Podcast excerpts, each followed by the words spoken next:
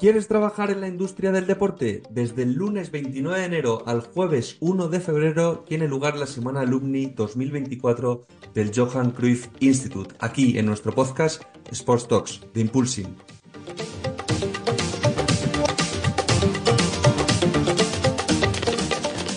Como el curso pasado, cuatro antiguos alumnos nos contarán su experiencia en la escuela y su día a día actual trabajando en la industria del deporte.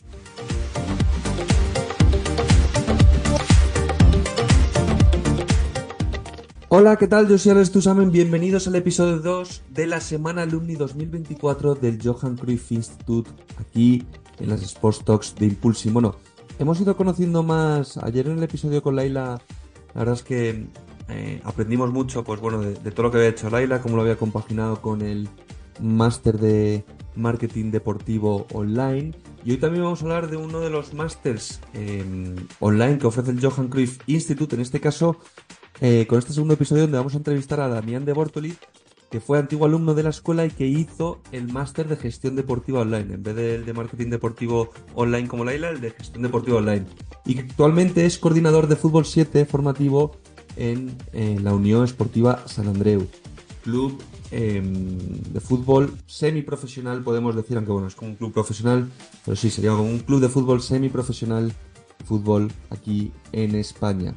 ¿Vale? Y es que bueno, vamos a ir hablando también del Johan Cruyff Institute porque sabéis que hablábamos del máster de marketing deportivo online ayer, hoy hablamos del máster en gestión deportiva eh, online y bueno, es que la institución ofrece programas académicos especializados en diferentes áreas relacionadas con el mundo del deporte y están dirigidas a profesionales y entusiastas que buscan desarrollar habilidades y conocimientos específicos en la gestión y el liderazgo deportivo. Eh, entonces, bueno, vamos a hablar sobre todo del caso práctico y de la experiencia de Damián. Eh, y vamos a hablar, entre otras muchas cosas, de su vínculo con el mundo del deporte, en este caso especialmente con el fútbol, y cómo se decide por hacer el máster de gestión deportiva de forma online. Muy interesante conocer esta parte. ¿Qué influyó en elegir el máster en gestión deportiva online y no el de marketing, por ejemplo, también, para los que estéis dudando si hacer un máster u otro o tengáis dudas? Eh, también la importancia de abrir puertas y de no centrarse solo en un tipo de deporte durante los estudios de un máster en gestión deportiva, porque el concepto de gestión deportiva es muy amplio. También vamos a hablar de este tema también súper interesante eh, con Damián. Y bueno, hablaremos de su experiencia como voluntario durante el máster en el Mundial de Hockey que se organizó en Terrassa. También nos comparte lo que le hubiese gustado hacer durante el máster si hubiese tenido un perfil más junior, porque también un perfil eh, bastante senior y con, ya con bastante experiencia. Su experiencia ha trabajado también en el área de operaciones y día de partido en el Fútbol Club Barcelona y en qué consistía su trabajo. Muy interesante ver un día de partido en uno de los clubes de fútbol más grandes del mundo, como es el Barça, y la diferencia entre la gestión de fútbol base en Argentina y España, dada su experiencia actual como coordinador de fútbol base en el Unión Esportiva Sandreu, como decíamos al principio. Eh, bueno, por supuesto cerraremos con los consejos que nos va a dar Damián para alguien que quiere trabajar en la industria del deporte y esto es muy interesante porque también ya os digo que tiene un perfil senior y os va a dar una visión muy muy amplia de lo que le hubiese gustado a él hacer, de lo que está haciendo, de sus próximos retos. Muy muy interesante esta perspectiva.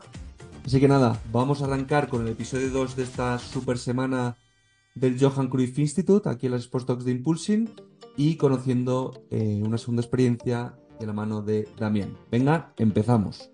Bueno, Damián, bienvenido a las Sports Talks de Impulsing, bienvenido a la semana alumni del Johan Cruyff Institute. Eh, ¿Cómo estás? ¿Qué tal?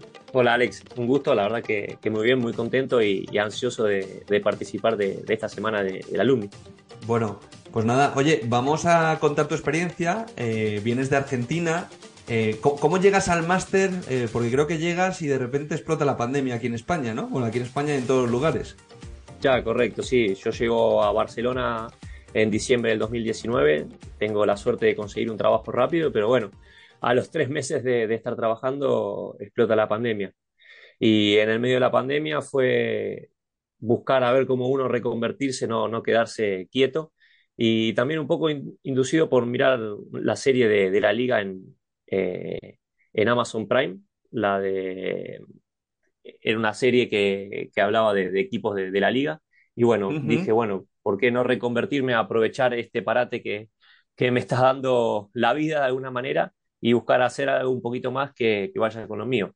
Así que, que, bueno, se me ocurrió, me puse a buscar y la pandemia empezó en marzo, en, en octubre me parece que ya estaba, estaba estudiando en el, en el CRIFE.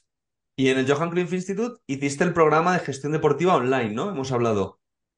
Correcto, sí, hice el, el, el programa de gestión deportiva online. Eh, en, algún momento se me había cruzado por hacer el, el de marketing o por hacer el, el, online, pero el universitario, pero bueno, me decidí por el online, que en ese momento era lo que más se adecuaba al, al momento que estábamos pasando. Claro, porque, eh, claro, tú haces el máster casi, bueno, a- en plena pandemia, ¿no? Como quien dice. Entonces, em, claro, ¿eso influye en tu toma de decisión de hacerlo, por ejemplo, online y no presencial? Bueno, eso fue un tema porque sí, sí es verdad que lo empecé en, medio de pandemia y no había eh, otra modalidad. Eh, la realidad es que me hubiese gustado hacerlo presencial, pero bueno, por un tema luego de horarios, de, volver a la, actividad laboral normal, eh, se me hacía imposible. Entonces, al final, esta modalidad online se terminó adecuando 100% a, a la necesidad que yo tenía de, de estudiar y, y bueno, fue la, la mejor opción. Claro, porque estabas trabajando en paralelo, ¿no? Que eso también es importante muchas veces cuando hablamos de hacer programas online y presenciales, que lo hemos tenido también en algún episodio esta semana. eh, coincidíamos con, con Ayla, con otra antigua alumna que también lo hizo online. Era precisamente por lo que dices tú, porque estáis trabajando y también tenéis que ver algo, ¿no? Que, que os permita seguir con vuestro ritmo actual. Sí, es, es tal cual, tal cual eso. En Argentina se estila mucho eh, cursadas presenciales nocturnas, pero bueno, sé que aquí en, eh, en Europa no es algo que, que se utilice mucho, pero sí la modalidad online. Entonces, bueno, opté por, por hacerlo de, de esta forma, porque bueno, como, como dices, eh, yo al final tengo una actividad laboral eh, full time y que lamentablemente no, no me permite la modalidad presencial. Cuéntanos, perdona, eh, un poco de dónde viene tu vínculo con la industria del deporte, con la industria del fútbol, porque claro, dices que justo en pandemia es cuando eh, te das cuenta un poco de que quieres dedicarte al mundo del deporte, o ya lo sabías desde antes. Bueno, la realidad es que yo juego al fútbol desde que, o jugaba al fútbol desde que tengo uso de, conciencia. Eh, mis padres me llevaron cuando tenía cuatro años y, nunca, nunca paré, ¿sí? Eh, al final esa fue la puerta al, al mundo del deporte porque hoy por hoy eh, el deporte es para mí más que nada un, un estilo de vida, ¿sí? Eh, si bien mi vínculo 100% es, es con el fútbol. De hecho, bueno, con, con 19 años llegué a, a entrenar eh, con, con, el plantel profesional de un equipo del ascenso argentino. Eh, no, no había mucho futuro y, y, mi familia siempre fue por impulsarme más la, la parte académica ¿no? que la, la, deportiva, siendo un poco realistas. Y, y bueno, dejé la, lo, lo, que sería el club eh, profesional de alguna manera y, y me dediqué 100% a, a lo educativo.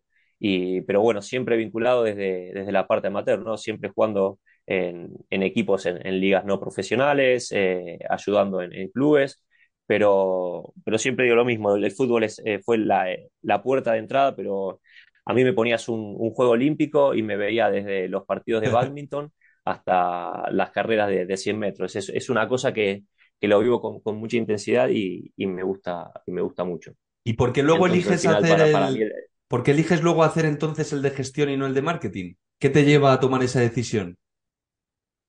Ya, eh, a veces es algo que me, que me replanteo. Eh, siempre digo que por ahí en marketing era enfocarme mucho a una sola rama y, y a mí en realidad lo que me gustaba es la, la gestión eh, integral de lo, de lo, que es eh, el mundo deportivo. Yo en Argentina, de hecho, tengo una carrera de grado que es eh, una especie de ADE, en Argentina se llama Administración de Empresas, y, y, es más o menos lo mismo, porque a mí no es que me gustaría especializarme eh, en, en, una rama en especial, sí en deporte.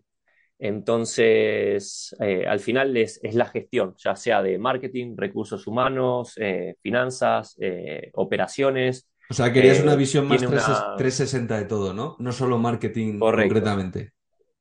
Correcto. Eso de lo que tiene de, de bueno y, y, de malo la carrera. Al final no eres un especialista en algo, pero, pero sabes, de, sabes un poco de todo. Fenomenal. Y oye, eh, profesores, network, siempre hablamos mucho, ¿no? De, porque en los másteres presenciales se da mucha importancia al networking, ¿no? Al conocer a gente, conocer a profesores. En el caso al ser sí. online, eh, ¿conocéis también a los profesores? Eh, ¿Entabláis relación con ellos, con vuestros compañeros de clase? Porque vosotros tenéis también eh, clases grabadas y clases en directo, ¿no? De forma online. Entonces, ¿Cómo es esa interacción tanto con profesores como con otros alumnos que están también haciendo el programa online como tú?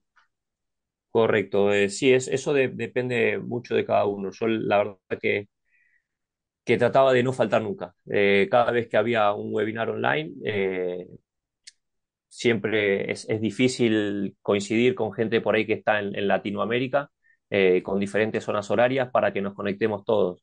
Pero yo siempre, de alguna o de otra manera, trataba de estar y bueno, eso me ayudó a tener por ahí un- una relación un, un poco más cercana con, con algunos profesores.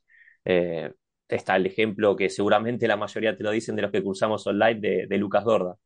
Sí, sí, Eh, sí, me como muy bien de Lucas. Habló Laila también de Lucas el otro día. Ya, sí. Bueno, con Laila también cursamos al- algunas, algunas materias juntos, de hecho hemos eh, compartido la, la graduación Ah, qué bueno. y Lo el siempre, mis- lo hicisteis el mismo año.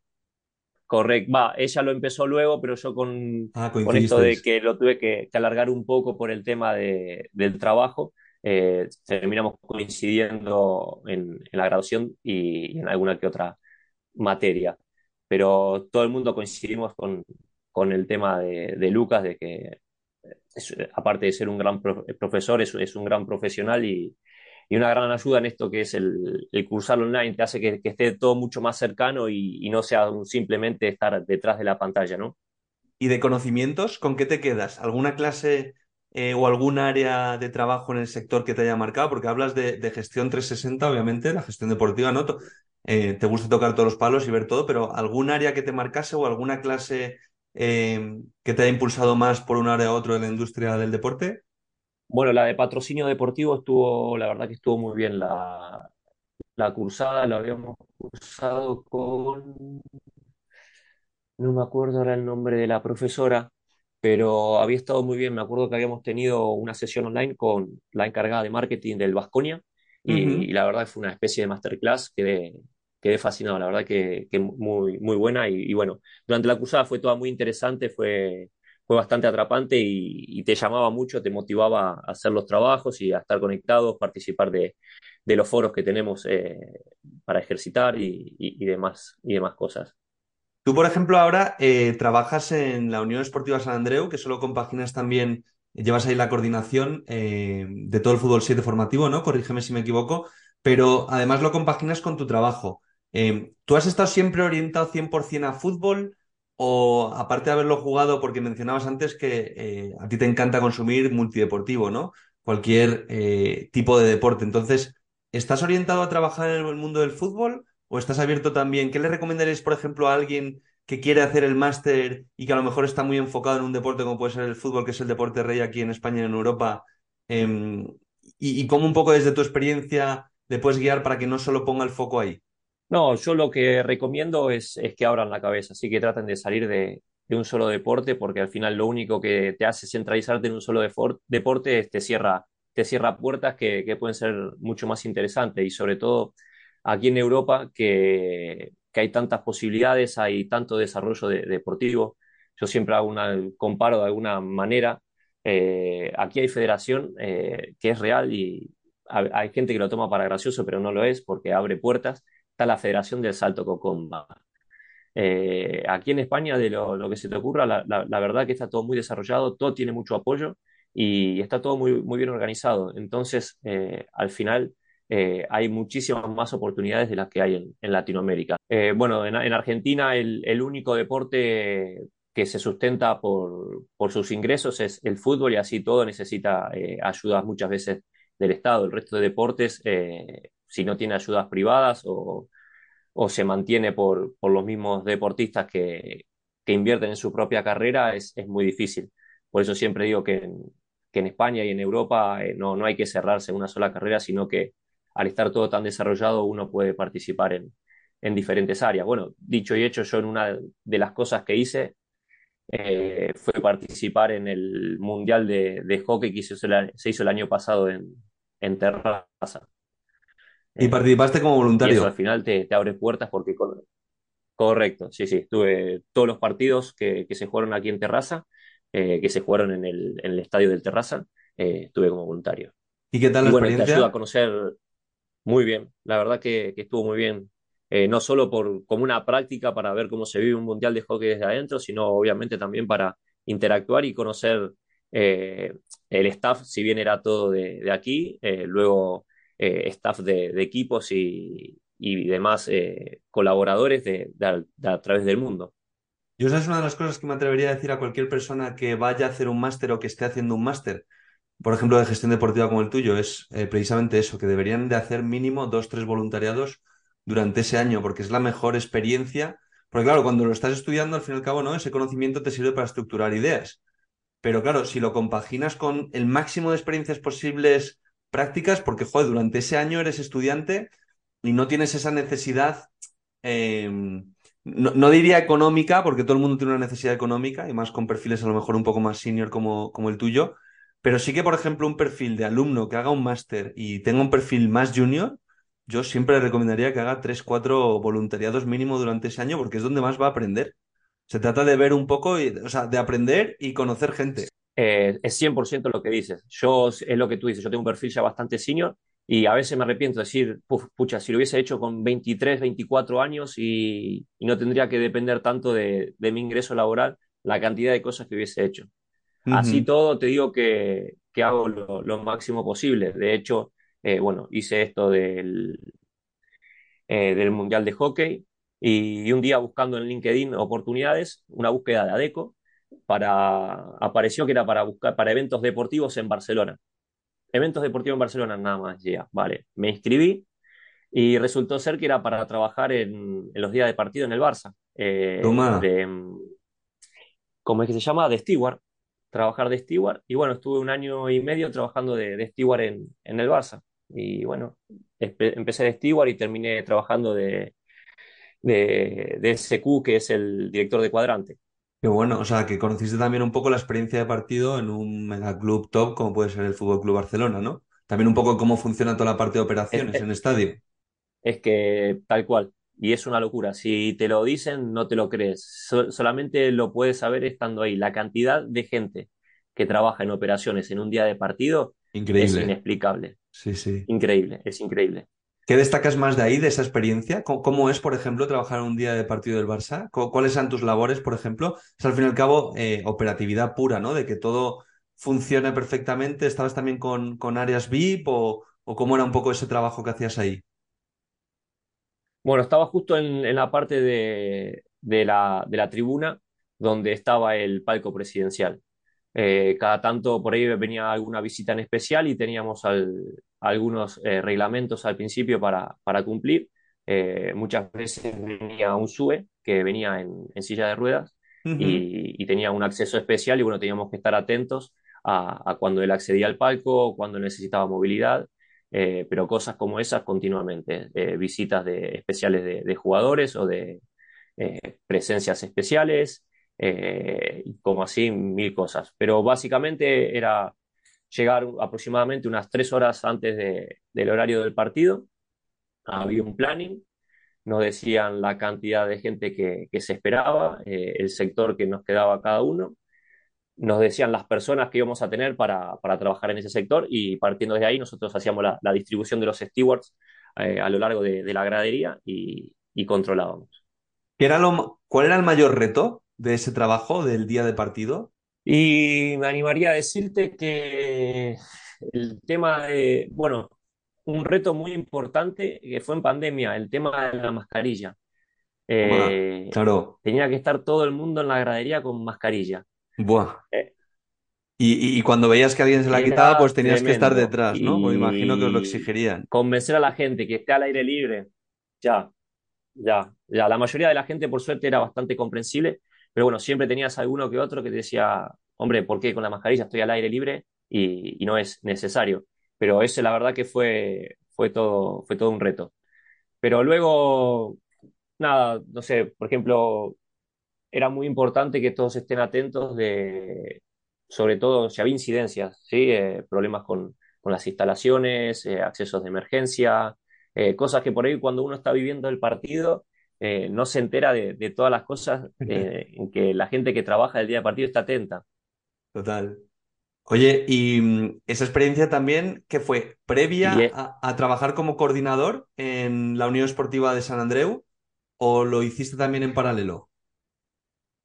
No, en, en ese momento estaba como coordinador, pero en un club de Hospitalet. Vale. Eh, un club de barrio no era tan grande como el San Andreu, eh, pero sí, era al mismo tiempo. La verdad que es- esos tiempos fueron una locura porque era coordinar eh, entre que iba al club, tenía que ver un partido, tenía que estar en entrenamiento, me llamaban del Barça, eh, porque en el Barça no solo hacía día de partido del primer equipo, sino ya te digo, como te dije antes, me anotaban todo. Si había femenino, iba con el femenino.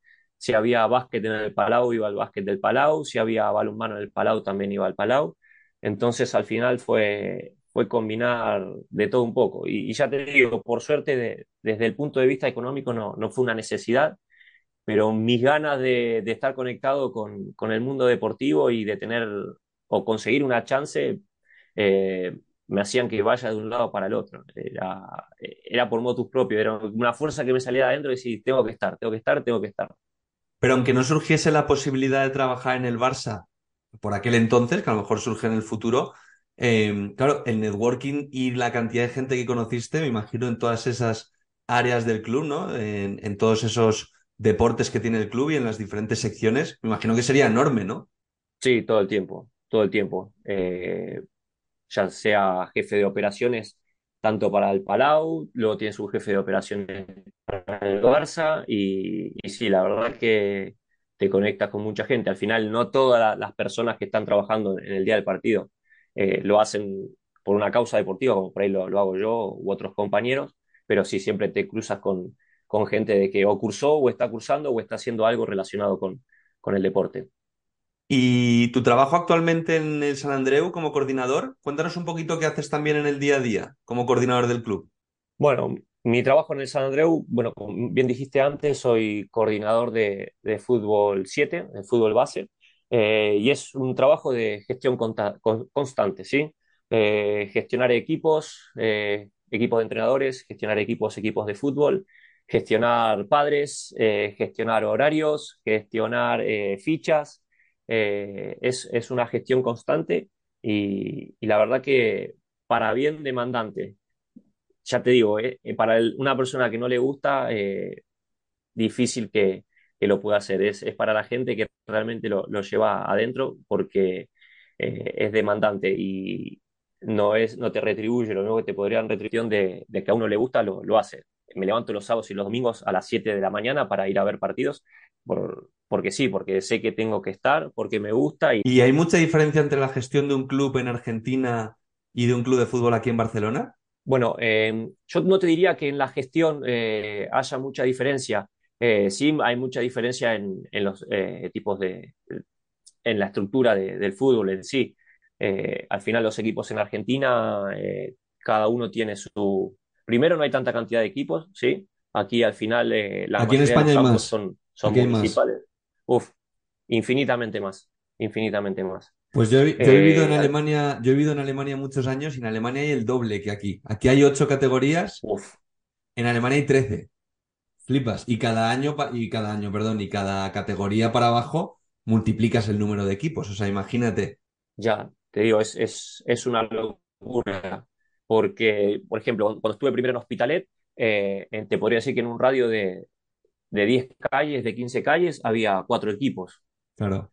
Eh, y es, es tremendo, es, es infinita la cantidad. También se ve, es porque acá se ve como algo más social. Si en en Argentina también hay una parte social, eh, los equipos de fútbol en Argentina juegan los mejores. Eh, y lamentablemente no se piensa en, en algo como algo recreativo y quedan muchos niños fuera que si no se juntan entre amigos para ir a jugar, eh, se quedan sin jugar. Y aquí yo al final llevo también, así como tengo los equipos de preferente y de primera, eh, que al final son los más competitivos en fútbol 7, llevo los segundas y los terceras que, que si bien también compiten, eh, son, son, siguen siendo recreativos y, y yo muchas veces a, a los niños les, digo que en Argentina lamentablemente no tendrían lugar. Y aquí por suerte tienen sitios donde pueden ir, divertirse, aprender y, y pasar un buen, un buen rato entre amigos. Entonces, como te decía, en lo que es la gestión no veo que haya tanta diferencia, pero sí es verdad que las estructuras son, son muy diferentes. Qué bueno. Es, es muy, muy interesante que digas esto, ¿no? Para mencionar un poco, porque aquí en España, por ejemplo, se tiene muchas veces que en cualquier club eh, es mucho más competitivo, por ejemplo, que por ejemplo en un equipo de colegio, aunque no estés en Madrid o en, o en Barça, ¿sabes? O en español. Entonces es muy interesante que, pongas toda esa comparativa, ¿no? Para, para, que veamos un poco también el trabajo que hacéis en el día a día y cómo vosotros también fortalecéis ahí un poco, eh, rebajáis, ¿no? Esa competitividad, ¿no? Ya, sí, sí, sí.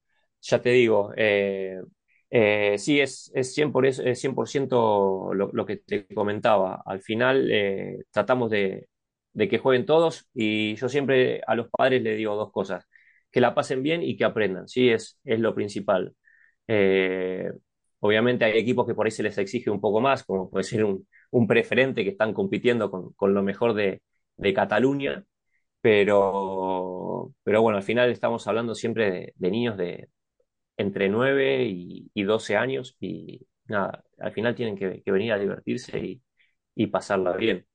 Eh, en Argentina, cada club me animaría a decir que tiene lo que llamamos inferiores, desde la novena hasta la tercera división, que sería la reserva. Y es todo fútbol 11, no existe fútbol 7. Y son equipos de 20 jugadores y no hay más. Eh, no sé, yo por ejemplo aquí en el San Andreu tenemos Juvenil A que está en, en División de Honor, eh, perdón, en Liga Nacional, y tenemos el Juvenil, no sé si decirte, el G, que está en segunda, y no queda nadie afuera. Tratamos de que jueguen todos y le damos la misma importancia al del Juvenil A como al del Juvenil G. En vez en Argentina hay uno solo y, son los 18 mejores y, y, se terminó y no hay más. Qué fuerte, ¿eh? Qué fuerte. Bueno, eh, aquí lo bueno que hay es, ¿no? Que hay cada uno tiene como su espacio, ¿no? Para estar en su equipo acorde con sus habilidades y, lo que uno busca o necesita, ¿no? Entonces, también muy importante que eso lo destaques y, muy interesante que nos pongas la comparativa Argentina para conocer un poco también cómo funciona el mundo del, fútbol allí a nivel gestión de club. Pero precisamente eso quería hablar y preguntarte lo siguiente. Claro, tú tienes un perfil muy, muy, eh, pues volvería a reiterar 360, ¿por qué no? Has tocado gestión de club, has tocado operaciones, tocas ventas, CRM, hablábamos fuera de cámaras también, eh, que tienes un perfil también muy desarrollado en el mundo de la gestión comercial. ¿Cuál es tu próximo reto? Eh, ¿Dónde te ves tú en unos años? Eh, ¿Quieres trabajar ya sí que full time en la parte un poco más corporativa? Porque ahora estás un poco más en la parte deportiva como coordinador. ¿Quieres luego también dar el salto a la parte más corporate? O, obviamente sé que te encantaría entrar a trabajar en el Fútbol Club Barcelona, ¿no? A, muchísima gente también. Pero ¿dónde te ves tú? Habiendo tocado, porque has visto muchas cosas, que eso también es muy importante muchas veces en este sector, conocer un poco cómo funciona la industria desde diferentes puntos, como has, has hecho tú. No, yo, soy bastante consciente que al final los que viven del mundo del deporte son, también como lo compararía con el fútbol, como los que juegan en primera división, son muy pocos y están tocados por la varita. Entonces, siendo consciente de, eh, consciente de, eso, mi objetivo siempre en, lo profesional es conseguir eh, el mejor trabajo posible que me, que me permita también hacer mi parte, mi parte deportiva como me pasa por ahí hoy en día. Si bien mi principal objetivo es siempre buscar crecer eh, dentro del mundo deportivo. Dios quiera que mañana me toque en algún club ser director deportivo, sería la verdad que muy bonito para mí. Eh, nunca quiero dejar de lado esa parte eh, laboral privada que, al final es la que me, ayuda a, sustentar eh, mi, vida personal, ¿no? Pero, pero sí, la verdad que, el objetivo es ese, siempre tratar de, mantener un balance entre la vida profesional y, la no profesional, por así decirlo, que sería hoy por hoy el mundo deportivo. Pero si en algún momento pudiese vivir del mundo deportivo, bienvenido sea. ¿Y cuál era tu objetivo cuando hiciste el máster online? ¿Qué buscabas haciendo el máster? Que es muy interesante muchas veces, mucha gente y mucha gente que quiera estudiar un máster, yo creo que es interesante que conozca de gente que lo ha hecho un poco el objetivo que tú tenías cuando entraste al Johan Cruyff Institute. Bueno, eh, es una muy buena pregunta. Uno por ahí a veces no lo, no lo tiene muy claro, sabe que quiere entrar en el mundo del deporte, pero no, no en dónde. Y yo siempre lo, que te dije recién, el tema de, la gestión deportiva. Por ejemplo, aquí eh, yo vivo en, Barcelona, en Poblenou, y cerca tengo un, centro, un centro deportivo de la Marbella, que tiene pista de atletismo, cancha de rugby, eh, salto en alto, garrocha, tienen todo. Bueno, mi utopía en la cabeza siempre es eh, tratar de dirigir un, un, centro así que sea multidisciplinario, por eso siempre dije que no me quería cerrar en el fútbol y me encantaría eh, eh algún día poder eh, dirigir. Eh, como te dije recién, lo que hago en coordinar es gestionar. Me encantaría gestionar un centro deportivo donde que sea multidisciplinario y, y ver cómo la, la, gente se desarrolla y compitan o, o no, ver cómo se, se, hace deporte y, y ya sea niños, adolescentes o, o quien fuese, a, aprende. Eh, por eso mi, mi, objetivo cuando empecé con el máster era ese, una cuestión de, gestión integral. Eso sí que lo, lo, tengo claro. También tengo claro que, como te decía antes, no, no me especializo en algo en especial porque no soy un experto en marketing, en operaciones o, no sé, o en recursos humanos, pero al final en, esos puestos tenés que, tocar un poco de, todo y, no ser un experto en nada también. Pero bueno, ese, ese, ese era mi objetivo. Y un consejo para cerrar, para trabajar en la industria del deporte, tú que ya has pasado por el Johan Cruyff Institute y que has visto muchas patas del sector y has trabajado en eventos, como hablábamos, en gestión comercial, en has hecho voluntariados. Mm.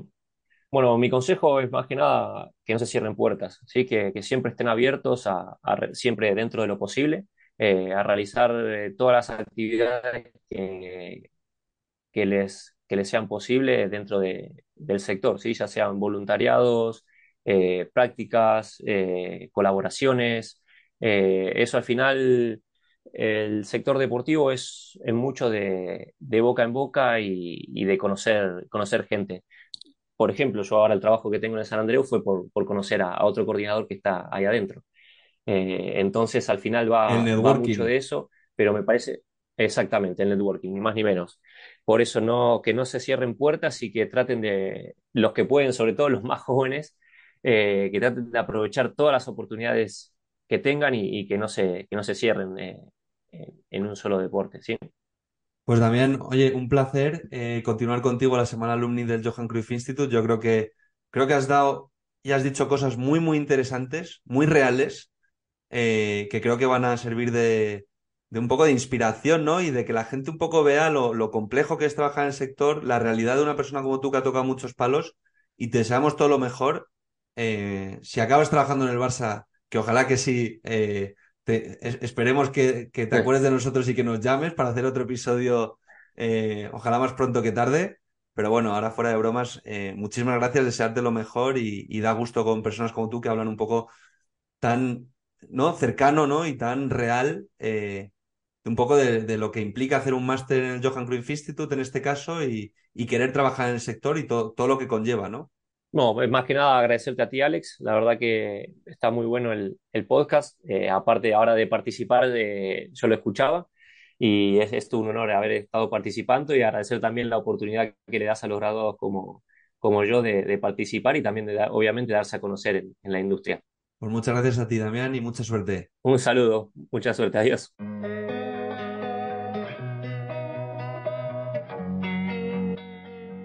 Amplía tus conocimientos de la industria del deporte a través de las entrevistas de nuestro podcast Sports Talks.